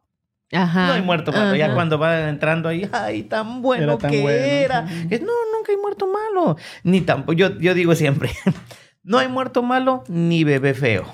Ay, Ah, no, ese hay uno sí. no, es que, pero, pero mira, mira cómo es el ser humano. Tú puedes ver al bebé feo, pero que, ay, mi vida, tan, Tan lindo. Es que uno nunca va de- en, en esa situación. Es una lógica del ser humano. Yo estaba investigando, el 64% a nivel mundial, puedes creer que son felices. A nivel mundial. Y en América, los dos países que tienen el porcentaje, creo que estamos 6.4 de felicidad, es Costa Rica y Uruguay. Ah, pues vámonos Oh. para allá. Imagínense. Y yo lo miro, yo lo, yo lo voy viendo Ya, por ya un les lado. dije cómo. Ya les dije cómo. Y a ver, ¿quién creen ustedes que es el país con menos felicidad? Estados Unidos. No, ¿No? es Venezuela. Ah, bueno, pues Venezuela. cierto punto se lo yo, yo, entiendo. yo pienso que Sí. en Venezuela, eh, ahí ya, ya, ya nos metemos un poquito a la situación por el gobierno, me imagino yo. Pero si también nosotros miramos cómo fue Uruguay, Uruguay tuvo un excelente presidente. Y yo creo que también tiene mucho que ver que las cabezas de gobierno hacen muy Los feliz a su líderes. gente, exactamente. pues y sí. eso tiene mucho que ver. Por eso la Real Sonora son felices, porque líderes. Ajá. ¿no? Uh. Y es que mira, en un ensayo en la Real Sonora, todo es felicidad. La verdad, nos confundimos, ¡Ey! Pero toda la cosa, y después andamos riendo. Entonces, si no hacemos eso, pues nosotros mismos nos, nos machacamos, como digo yo. Pero la felicidad, yo siempre digo algo, uno, un- uno ya siempre trae eso desde, desde pequeño. Hay quienes son muy reservados, hay quienes uno va a decir, no, es que con él no se puede bromear, o con él nunca le vas a, a sacar una risa, pero ese hombre puede ser muchísimo más feliz de lo que uno puede aparentar. Sí. Y no confundamos lo que es alegría con felicidad. Acordémonos Correcto. de eso. Porque alegría es el sentimiento completamente interno. La felicidad ya viene siendo el sentimiento externo de lo que uno puede, de uno Expresar. puede expresar. Pero en ese sentido, sí, ah, es muy aparte. Estar alegre que feliz. La felicidad pienso yo que es el, el éxtasis completamente. Eh, también estaba yo investigando. Nosotros tenemos una hormona en el cuerpo que es la dopamina, si no estoy mal. Correcto. la Es dopamina. la que nos produce también todo el, el- el estar contentos, alegres, felices y de todo. Pues también yo pienso que todo, todo, todo va dependiendo de tu estado de ánimo, pero me imagino yo también es cómo lo tomes, qué grado de madurez vas a tener por ti mismo, por ti mismo, porque si uno está bien, pues uno puede inyectar a los demás. Sí. Exacto. Bueno, vamos a pasar al segundo punto porque ya nos de largos. Ya andamos larguitos. Bueno, yo voy a intentar irme por mi punto rápido para ya no tomar mucho tiempo. Eh, yo lo que traigo es, estaba precisamente ayer escuchando la canción, antier, escuchando la canción de Me Gustas Fe, Tú, fe, de Manu fe, Chao. Feliz. Ah, no. Eso no sé cuál es, pero la de Manu Chao, de Me. Gustas Tú. Y al ¿Cuál, final, perdón, perdón, te interrumpí. ¿Cuál? Me Gustas Tú, de Manu Ah. Chao. Ok. Este, y al final, eh, nunca le había puesto atención, pero al mero, mero final, cuando ya termina lo que es la parte de la canción, suena como si fuera una radio, porque así es también como comienza la, canción. Y como si fuera el locutor, o bueno, la locutora, al final dice algo que me llamó la atención. Pues yo llevo escuchando Manochado desde los como 14 años y hasta ahorita, 15, 16 años después, me doy cuenta de lo que dice, que dice, no todo lo que es oro brilla. Y yo me quedé con cara, yo nunca lo había escuchado así, yo siempre lo he escuchado, no todo lo que brilla es oro, con esa, ese concepto de que, pues sí, algo se está comiendo Nacho, este, el, el concepto de que el oro está escondido, ¿no? Pero también este, me hizo muy padre el, el, verlo al revés, de que no todo lo que es oro brilla, porque es verdad, no todo lo que tiene valor siempre se va a ver tan deslumbrante. Entonces, ¿a qué voy con esto? De que en ocasiones creemos que el, la totalidad absoluta del tenerlo todo o la calma completa nos va a dar la felicidad, que es a lo que todos tiramos, ¿no? Esa felicidad absoluta, el que todo esté bien me va a hacer feliz. Y realmente no. El conflicto crea felicidad. Si no existe conflicto en la tierra, no podemos ser felices porque somos seres que nos aburrimos y si nos aburrimos, nos morimos. Entonces necesitamos realmente un cierto grado de dificultad en la vida. Es como los videojuegos. Si lo juegas en modo fácil, te aburres. Y si lo juegas en modo ultra difícil, pues también batallas, ¿verdad? Y de repente ya no quieres hacerlo. Pero cuando lo logras. Pero cuando lo haces en modo difícil, regular, o digamos, o un poco más difícil de la habilidad que tienes en el momento, te da esa, te llenas precisamente de esa dopamina, de esa sensación de lo logré, yo soy mejor de lo que creía, este. Entonces vuelvo a lo mismo, ese concepto del conflicto te mejora. Y no sé si ustedes conozcan eh, la utopía de las ratas, el experimento creado por eh, John Calhoun, no sé cómo, decir bien su nombre, es un etólogo que son los que vienen estudiando, eh, son básicamente biólogos psicólogos que estudian eh, el comportamiento animal. Y ese es un estudio muy famoso en el que se creó una utopía para ratas. No me acuerdo si fueron 30 o 25 ratas, o sea, fue un número este, significativo de, de población de ratas. Les crearon este espacio, o sea, bastante cómodo y amplio para ellos, no, no era así como una cajita cada uno. Tenían, por así decir, sus departamentos en los que cada rata, si ellos querían, podían vivir individualmente. Tenían comida, este, eh, siempre tenían comida, siempre tenían agua, se les limpiaba. Entonces realmente era una utopía para las ratas. No tenían que batallar en absolutamente nada. Entonces, ¿qué es, es la conclusión en las que ellos, o, más bien cuál era la hipótesis que se tenía? ¿Qué es lo que todos imaginamos al llegar a esa alegría completa? Que todo iba a estar bien, que se iban a supermultiplicar, el modo en que se iban a, a salir ya hasta por las paredes, ¿no? Porque iban a ser demasiadas. Pues no, pasó todo lo contrario. La población culminó en cero, murieron absolutamente todas. Porque ¿qué es lo que pasó? Al ya no tener un conflicto, al ya no tener algo que hacer, las ratas este, se dividieron en diferentes poblaciones hubo machos alfa o machos que empezaron a eh, volver increíblemente violentos. Entonces esos machos violentos este, atraían a la mayoría de las hembras. Y la mayoría de las hembras nada más se iban con un solo macho, dejando a muchos otros machos que esos otros machos empezaron a eh, ser pareja entre ellos, por así decirlo, este, porque pues ya no tenían otras eh, hembras disponibles, ya que los otros los, tenían. Y las otras, eh, ciertas hembras que no gustaban de ese trato o no estaban parte de, se empezaban a recluir al modo de que incluso dejaban de, de, se metían en sus casitas y dejaban de salir a comer. O sea, tenían todo, no es como que tenían que pelear por comida porque siempre iban a tener comida. Simplemente dejaban de comer y ya ahí quedaban. Entonces, ¿qué termina pasando? Que aún esos mismos machos que eran, por así decir, los alfas que go gobernaban la mayoría, se comenzaron a comportar tan violentamente que empezaron a matarse entre ellos y a las hembras también. Y al final, vuelvo a lo mismo, la utopía quedó en ceros. Entonces, esa es la conclusión a la que llegaron. De alguna forma asemeja a lo que viene siendo el comportamiento global de la humanidad. ¿Qué pasa cuando existen guerras, cuando existen conflictos globales? Casi siempre cuando hay un conflicto global existe ese sentido de patriotismo, de que todos somos unidos, vamos a mejorarnos, vamos a hacer todo por salir adelante. Ahí está Japón. Japón eh, fue una, después de la Segunda Guerra Mundial, eran, por así decir, eh, fuertes políticamente hablando. Bueno, no políticamente hablando, sino tenían fuerza en su momento. Pero después de, de, lo que viene siendo la bomba, quedaron en ceros. O sea, perdieron lo que era todo. ¿Y qué pasó? Y también le pasó lo mismo a Corea del Sur.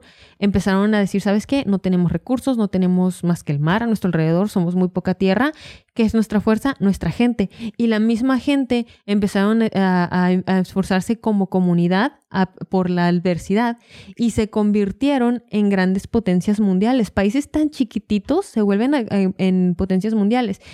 Y sin embargo, ¿qué pasa con estos otros países que lo tenían todo relativamente? Empezamos a crear conflictos internos, no nos vamos lejos, literal vivimos en una tierra que es así. Empezaron a darnos las cosas tan fáciles que bueno, aún así hay muchos que batallamos en muchas cosas, pero relativamente en comparación con muchos países tenemos muchísimas, muchísimas libertades. La cantidad, ya lo he dicho en otros capítulos anteriores, la cantidad de racismo que se experimenta aquí en comparación con países asiáticos o países africanos o países sudamericanos es menor a la que se vive, digo, que la que se vive aquí. Porque aquí muchos, digo, al revés, en aquellos países se vive mucho más racismo Que que, aquí. Y la gente no lo ve porque la gente no sale de aquí. O más bien, como las han tenido una situación de vida tan, eh, tan fácil, por así decir, hasta cierto punto, o tan utópica, que empiezas a crear tus propios conflictos. Ah, ya me viste feo, que es donde vienen saliendo las famosas Karen, que dices, o sea, literal nadie te está haciendo nada, pero tú estás creando un conflicto enorme. Entonces, eso más o menos es lo que quiero culminar de mi teoría o mi idea completa de qué es la felicidad. Eso de que la felicidad viene siendo más que nada eh, un estado mental. Es igual que el amar. El amar realmente, el te quiero es, te quiero porque me caes bien, te quiero porque eres buena persona conmigo. Te amo porque yo decido levantarme el día de hoy, a pesar de tu maldad, a pesar de lo que tú seas, he decidido amarte. Eso es a Es partir que de mí. Todos sabemos querer, pero poco Pero poco sabemos, sabemos amar. amar. Exacto. Ya diría José José. Pero a lo que voy es de que la felicidad es lo mismo, como ya mencionaba usted. Estar alegre es porque al- se cayó alguien enfrente de ti, se te hizo chistoso y ya te reíste. Nacho ya se está comiendo algo y ya te hizo reír. No, no se está comiendo nada. La patrona, ah, ¿qué pasó? No, o sea, pero ya te hizo reír. Pero la felicidad es levantarte hoy en día, ver que las cosas están cayendo a tu alrededor y decir, ¿sabes qué? No, hoy voy a sonreír, hoy le voy a echar ganas. ¿Por qué? Porque se me da la gana. No tengo que tener un, un motivo. Simplemente hoy soy feliz. Y realmente si tomas la decisión de ver la vida de una forma feliz, alegre y positiva, tu día va a ser más alegre y positivo. En cambio, si te levantas y dices, ay, qué pereza, qué horrible, qué esto, qué malo, puede ser exactamente igual que el día anterior, pero tú lo vas a ver como algo negativo. Entonces, con eso culmino, con que necesitamos conflicto para ser felices y que la felicidad eh, se termina siendo la de- una decisión completamente interna. Y dicen que el pasaje a la felicidad es la tristeza. Para pues, sentir felicidad, primero tienes que haber sentido algo de tristeza. ¿Cierto? ¿Saben cuál es la felicidad número uno de una mujer? Tenerme a mí como esposa. Aparte. Aparte. Mira. Eh, ¿Sentirse seguras? No. Increíble. La felicidad aquí, aquí en Estados Unidos. La felicidad número uno para una mujer es perder peso. No para mí. Igual, No, tampoco. no, no. no. Mírame. Nosotros así de que "Ah, estamos como querremos. Oye, Increíble. feliz. Uh, alegre que me enfermo. Sí, está, está- está basado en, la- en las 10 eh, felicidades más. eh, es la número uno Ujú. dentro de las 10 primeras posiciones de, de una mujer. Ujú. Perder Para, para mí no, eso es de, me da depresión eso. Yo, yo, yo, a mí me gusta comer Es que Exacto. no, no. y es eso me que hace feliz. Igual, yo, yo pienso que Ay, no solo a las mujeres, yo, yo igual, yo quisiera perder peso. Y eso está en uno. Sinceramente, como dijera, toda enfermedad entra por la boca. El colesterol no se dio porque salió adentro. No, tuvimos que comer algo para que, para que todo sea así. Pero sí, depende mucho de nosotros mismos. Sí, Sí, yo- cuando es por vanidad, ok, pero cuando es por salud, sí te trae algo de que sí. felicidad. Sí, o sea, ya, Sí, ya sí, es sí. cuando, que fue mi caso, o sea, yo estaba súper gordo, yo, te- yo pesaba 300 libras. Entonces, yo ya estaba a punto de tener diabetes de por toda mi vida, colesterol y todo eso. Entonces, para mí sí es como que un retroceso el haber llegado a las 150 libras y La ahorita mitad. haber subido a las 30 libras más o 20 libras más que tengo, sí es como que un, eh, un asterisco ahí donde yo no, tengo que volverlo a lograr. Ajá. La diferencia que yo le explico mucha a mi, bueno, no mucha gente, a mi esposa, es de que antes yo tenía ocho años menos. Y estaba Sí. un poquito menos todo. complicado. ¿Sí me explico? Era un poquito menos complicado. Y eso Sí. es también lo que, lo que provoca a veces la, la felicidad. Yo pienso que nosotros no nos damos tiempo, no nos damos cuenta de que el tiempo pasa. Sí. Y, y como dijera Juan Gabriel, el tiempo es nuestro peor enemigo. dice. Y a mí me duele la rodilla a mí y el hombro, hijo. Sí, no, incluso uno, uno pasa el tiempo y uno a veces no se da cuenta. Está, yo siempre digo algo, algo. eh, dos cosas no nos podemos engañar. Una, no podemos engañar a Dios. Y dos, al espejo. Te miras en un espejo y está, ahí está el culpable. Ahí tienes Ey. enfrente al culpable de, de, de, de tu felicidad, de tu tristeza, de si tienes una deuda, si acabas de comprar un carro. Ahí está el culpable.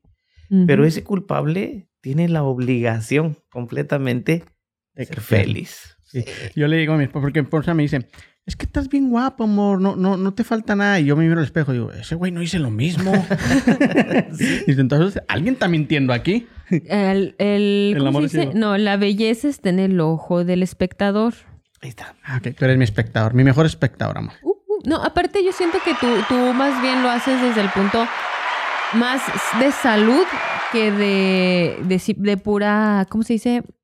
Ah, sí, de Vanidad. pura vanidad. Gracias, patrona. La Sí, ya patrona no me estoy en edad de vanidades. O sea, ya y ahora es. Si no te miento que cuando bajas de peso, sí te entra un poquito la vanidad. Ah, ya te es pones que- otras cosas, ya te pones. Pero. Eso es para todos. Cuando te pones en forma, hasta uno. Cuando uno, uno le pueden decir, no, es que tú siempre has estado flaquita. Sí, pero cuando te pones a hacer ejercicio y, y agarras tus curvitas, aunque sean chiquitas, pero las agarras, te sientes bien, te sientes, o sea, se, se gusta. Pero lo que voy contigo es que siento que es verdad que la, el, el bajar de peso por salud te da felicidad, pero que, que la felicidad esté completamente arraigada en eso de bajar de peso como las mujeres, que yo imagino que es a donde iba esa, esa encuesta, es al puro hecho de pura vanidad de, ay, quiero estar flaquita, ay, quiero esto. Y ahí yo siento que es una felicidad mala y negativa porque nunca vas a estar completamente Sí, feliz. y es que Nunca vas a encontrar físicamente el punto exacto donde te sientas bien. Exacto. Mira, yo tengo un, un- uno de mis clientes, es una, es una clínica de, de cirugías cosméticas. Cosméticas, perdón. Y este, hace como un mes, yo fui a, agarrar mi cheque y todo, y normal. Y luego me dicen, Omar, necesitamos hacer algo diferente porque este, andamos bajo en, en- en trabajo. Yo, ok, digo, no, sí, ¿qué, qué podemos hacer? Ríos, TikTok, lo que tengamos que hacer. Y luego me dice, le digo yo, este, pocos, este, hay, hay pocos pacientes o qué onda? Pues es que estamos teniendo alrededor de tres o cuatro por día. Y yo puse a hacer, no más, no. ¿Cuántos tenían antes? Dice, no, sí teníamos como 10. Y digo, ah, cabrón, pues si viene mucha gente. O sea, dije yo, sí hay mucha gente que se hace muchas Oh, y cirugías. son estéticas". carísimos, ¿eh? Los tratamientos puse a son carísimos. Pues con la mitad, con que le cures un labio a alguien, con eso me pagas a mí, no, no, no la bronca. O sea, yo me pongo a pensar en eso, ¿no? Y, y digo, no, es que sí hay mucha gente que se hace todos esos arreglos por vanidad. Sí. Y es que eh, la felicidad nos puede conllevar, como tú dices, hay felicidad positiva y felicidad negativa. Eh, lo que acabas de decir, uno se- un- alguien se cae y... pues eso es, es algo negativo, o sea, ¿por qué me voy a burlar yo de alguien que, Es inconscientemente se cayó? Sí, es chistoso, es chistoso, pero aquí viene la lógica del ser humano. Yo pienso que todos los seres humanos llevamos algo... eh, yo hablo con mi familia a veces y les digo yo, no, hombre, es que nosotros los humanos a veces somos demasiado incomprensibles. Incomprensibles. O sea, todo lo queremos, lo miramos que todo, estamos de todo, está al alcance de todos, pero nos olvidamos de una realidad. Exactamente. Somos como que manejamos cierta fantasía hasta cierto punto, pero donde tenemos que poner los pies sobre la tierra. Y esto de la felicidad es muy importante, porque yo pienso también que alguien que no... eh, ¿hab- ¿Habrá algún ser en el mundo que no sea feliz? Sí hay. sí existen, pero Sí. a- a- al- Que en no- que- ese- que- que- pero que nunca en su vida pase la felicidad. hay gente que no logra saber. Existen ciertos trastornos emocionales y mentales que cuando fueron muy niños, si fueron violentados este, en modo este, muy alto, o incluso a veces cuando fueron este, la negligencia de los padres a ciertos niveles, en ocasiones crea trastornos que cuando la gente ya crece, no se dan cuenta, pero nunca en sus vidas fueron realmente felices. Saben que es una situación feliz, pero así experimentarlo como tal, no. Es como, por ejemplo, una persona que no tiene el sentido del gusto, que no, sus papilas gustativas están enfermas o algo así. Sabes que esto es rico, sabes porque la gente te lo dice y sabes que es algo más caro, tiene una mejor textura, etcétera, etcétera. Pero si no lo estás sabiendo, o sea, no estás distinguiendo los sabores, no sabes que eres feliz. Entonces sí existe y si eh, hay bla bla fans que nos están viendo, no se sientan, ah, lo que siempre digo, no se sientan solos ni tampoco se sientan que están mal. No están mal, no hay nada que ustedes pudieran haber hecho o dejado de hacer para que eso no les hubiera pasado, pero sí existen ayudas y sí existen medicamentos que ayudan en compañía de terapias que cuando los empiezan a tomar al principio sí se sienten como que un pequeño desbalance de, ah, canijo, ¿qué, qué es esto que estoy viendo, experimentando? Esto es una emoción y poco a poco van a darse cuenta, ah, no, espérame, sí soy feliz. Y ya no es como que no puedan apreciar que hayan tenido buenos momentos en la vida, es solo que, vuelvo a lo mismo, es como el sabor no, no les sabía. Saben que es bueno, están agradecidos que fue bueno, pero no lo supieron en el momento. Y con eso les exhorto a que si si conocen a alguien que le- legítimamente les diga, no, es que yo no sé qué es ser feliz o algo así, no, no los tachen de locos ni los dejen ir como, ay, qué dramático eres. No, porque tal vez esta persona realmente no sabe lo que es ser La feliz. felicidad. Entonces nada más hay que extenderles un poquito de, de comprensión mayor que nada y no juzgarles. Y si se les puede, orientarlos a que busquen recursos y ayuda, que, Ajá. que sí hay Que ayuda. siempre hay, ¿no? Ok. Pues bueno, vamos a terminar el episodio aquí, el tema del día de hoy, para pasar a la dinámica. Y la Porque dinámica sí nos dieron las 10, las 11 y las 12, las 12 y la 1 y las 2 y las 3. es- la dinámica de hoy es patrocinada por Casa, Coahuila Furniture. qué bárbara. Ok, vamos a pasar a la dinámica del día de hoy. Hoy se las voy a explicar otra vez yo, ya eh, dos, Oh, dos seguiditas, no, hombre, ya, ya ya voy, ya voy de gane. Aquí hay unos papelitos como siempre, el bowl de la, de la dinámica. Vamos a sacar un papelito cada quien y aquí va a haber este, artistas, cantantes, actores eh, famosos y nos va a tratar de imitarlos, ¿ok? Si no lo conocen, como se lo imaginen, el nombre, ustedes háganle y a ver qué es, a ver, al final vamos a tener la jueza que está ahí atrás y nos va a decir quién lo hizo mejor. Yo insisto en que Obvio quiero que- que- googlearlos. Que no, no, no, no va este, a afectar nada que yo sea su esposo, su patrón, el amor de su vida. O sea, ella me va a juzgar a mí al Es- igual que todos. ¿Viste esos ojitos que hizo? Yo sé, les De digo, loco, les digo que loco. se le hacen unos ojitos de... A ver. Oh, Agarré dos. ay, ay, dos. tiempo, ¿po- ¿podemos hablar también? Sí, claro. Es una imitación. O sea, tienes que tratar de imitarlo lo más que puedas. Al... Ok, Anaya, dale. ¿Qué te tocó? Y dice, este sí para que veas si me lo sé, pero ay, ay, ay. Y dice, hay que ser torero, ponerse Ah, marca en el cinturón". Chayanne. Sí. Ya ven que baila así es la canción. Eh, eh. Ese sí. uh, uh. Cuando mi mamá, pausa de Chayanne, cuando mi mamá llega a papá. burlarse de mí, sí, es el papá de todos, también va a ser el papá de mis papá hijos. de. Este, pero cuando mi mamá a veces que, me- que se empezó a burlar, pero ¿por qué te gusta el K-pop? Mira que esos muchachitos bailando. Y lo veo Chayanne. ¿En serio, mamá? Tú me juzgas de por qué me gusta el K-pop. Mira Chayanne. De ahí salió todo. Mi primer concierto masivo que fue en un, en un teatro fue ir a ver a Chayanne. Yo tenía como 8 o 7 años, me llevó mi hermana. Porque mi hermana también amaba a Chayanne. Toda mujer que es digna de ser mujer ama a Chayanne. Sí. Ok, me toca a mí. También está bien fácil. Lo que se ve no se pregunta. Ay, Juan ¡Arriba Gabriel. Juárez! Juan Que Gabriel. no, pero tenés que hacer la vuelta. Uh, Pues es que me caigo. También él.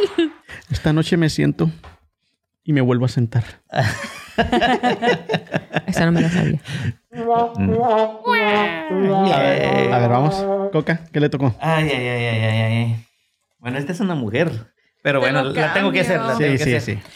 Eres piel morena. Talía. Ah, Talía. de pasión y arena. Hágale. Soy ¿Cómo fue? María. ¿Cómo fue lo que se hizo famoso últimamente ella? Ahí sí me puedes suizar, por favor. A ver. A eso. Este, lo hizo que se hizo famoso, que... ¿Cómo están? ¿O cómo iba el TikTok? No me acuerdo, pero últimamente se hizo Oh, famoso. sí, sí, sí, sí.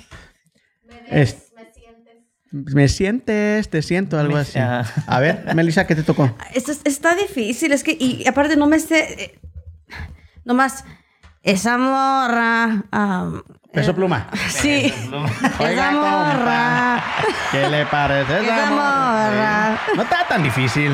sí, pero no, no, no, es que no, no. Última, una segunda ronda. Para que veas, no sabía que era de peso pluma, pero sí he escuchado peso pluma. ¡Uh! Ya sé cuál. A ver. ¡Hala, nombre! No, hombre, a, estas sí me gustaron, ¿eh? Me tocaron fáciles. Este, espérame, Dale. espérame. Ah. ay, ay, ay. ¿Cómo puede ser que se me ha olvidado la canción? Bueno, en final. And my hips don't lie. Eh, eh, eh, eh. Shakira, Ay, pues pero sí. nada que ver, ¿eh? Pues que no me puedo Nada mover así ver. sentada, gente. Oye, pero Shakira tiene otra. Se buscó la más difícil. No, la más fácil.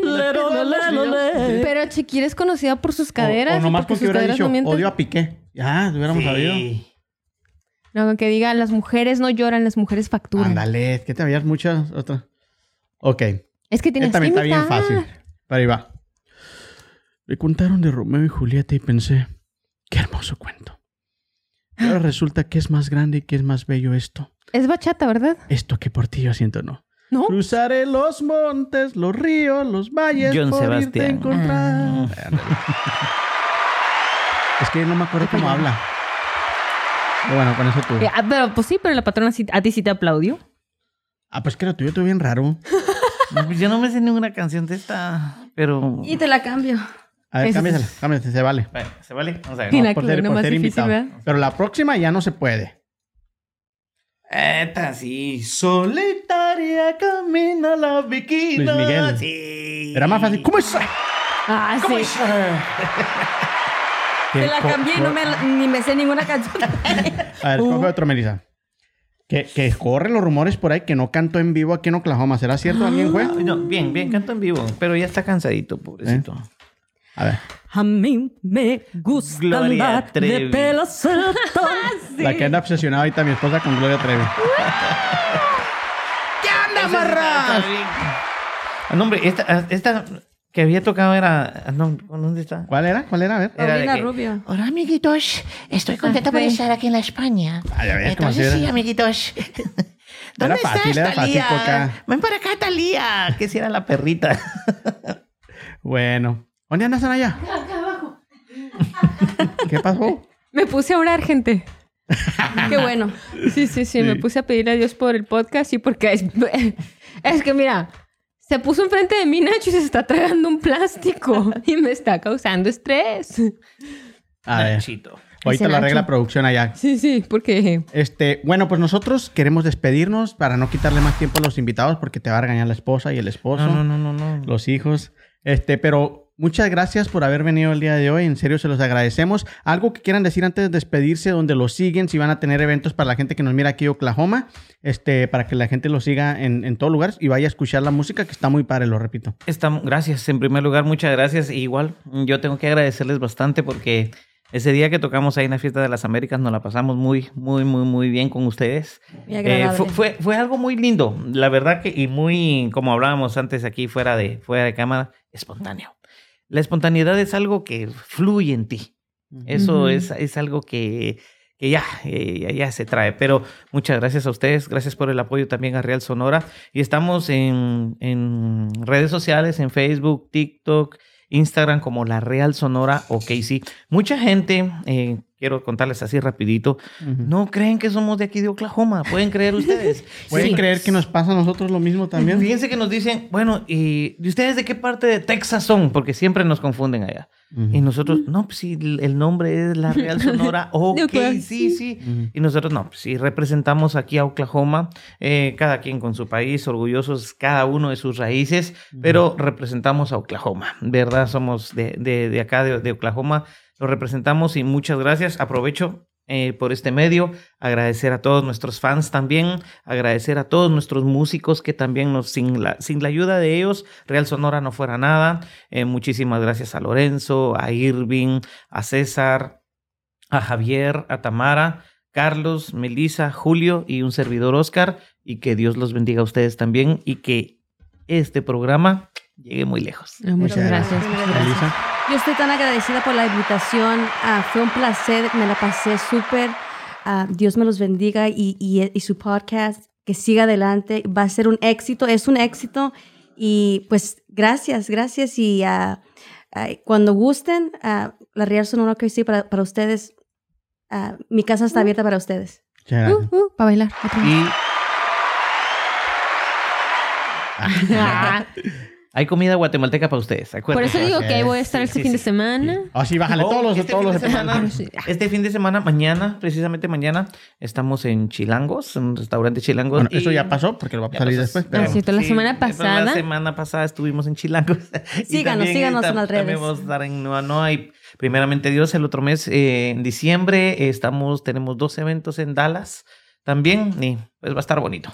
Sí, ahí síganos en sus redes para que se mantengan más este, informados de dónde van a andar. Y muchas gracias. También mencionar que Melissa y yo sin querer éramos este, compañeros de coro también en la iglesia. Sí. Ahí nos mirábamos y este, ya tenemos ratito. Yo, bueno, yo tengo ratito que no voy. Melissa, ¿tú sigues siendo? Eh, eh, no, ahorita estoy, ahorita estoy ah, parada, pero, pero hay- A rato volvemos, ¿verdad? primero Dios. Para poderles dar más sonido bonito al, al coro. Pero sí, este saludo La para Lalo. También es que le ángeles. digo que yo no voy porque me cae gordo el director de ahí del, del, del, del coro. Y dice Oh. Melissa, ¿quién dice? Le digo, Lalo, nomás estoy jugando. Le digo. sí, un saludo para Lalo. Y Anaya, gracias por haber estado el día de hoy aquí también con nosotros, De como nada, siempre. De nada, de nada. No, este, muchas gracias nuevamente por haber estado aquí, por haber hecho ameno. Que muchas gracias también por haberse ab- abierto completamente a sacar, como ya les había mencionado, a sacar esas partes internas que a veces no le enseñamos a todo el mundo, pero aquí en bla bla bla de eso se trata de que la gente nos conozca tal como somos. Y es muy bonito y nuevamente a la gente que está en casa, busquen su felicidad, ya sea en la música, en una pasión o en una persona, en alguien, pero más que nada busquen la felicidad dentro de ustedes, este, en su fe, pero también recuerden otra vez, es una decisión. Ustedes mismos pueden hacerse felices a ustedes sin importar la situación que estén pasando. Simplemente tomen la decisión de, de que se- ser felices, pero más que nada recuerden, ustedes merecen ser felices. No importa lo que hayan hecho, no importa lo que les haya pasado, no importa lo que la gente les haya dicho, merecen ser felices. Así que peleen por esa felicidad. Correcto. Este episodio le hubiera encantado a Suni, lástima que ya no viene Suni, así que lo siento mucho. Pero no, gracias. Este, gracias a producción también por todo el trabajo que hacen, a Nachito por venirnos a acompañar. Sí, sí. Este, esperemos que este episodio a ustedes que nos vio les haya creado, les haya disparado un poquito de dopamina para que se pongan felices. Eso. Y ya saben, cada episodio chequenos para que se pongan un poquito más feliz. Y ya saben, si les gustó este episodio, compártalo con quien más confianza lo tenga. Nos vemos a la próxima y bye. Bla bla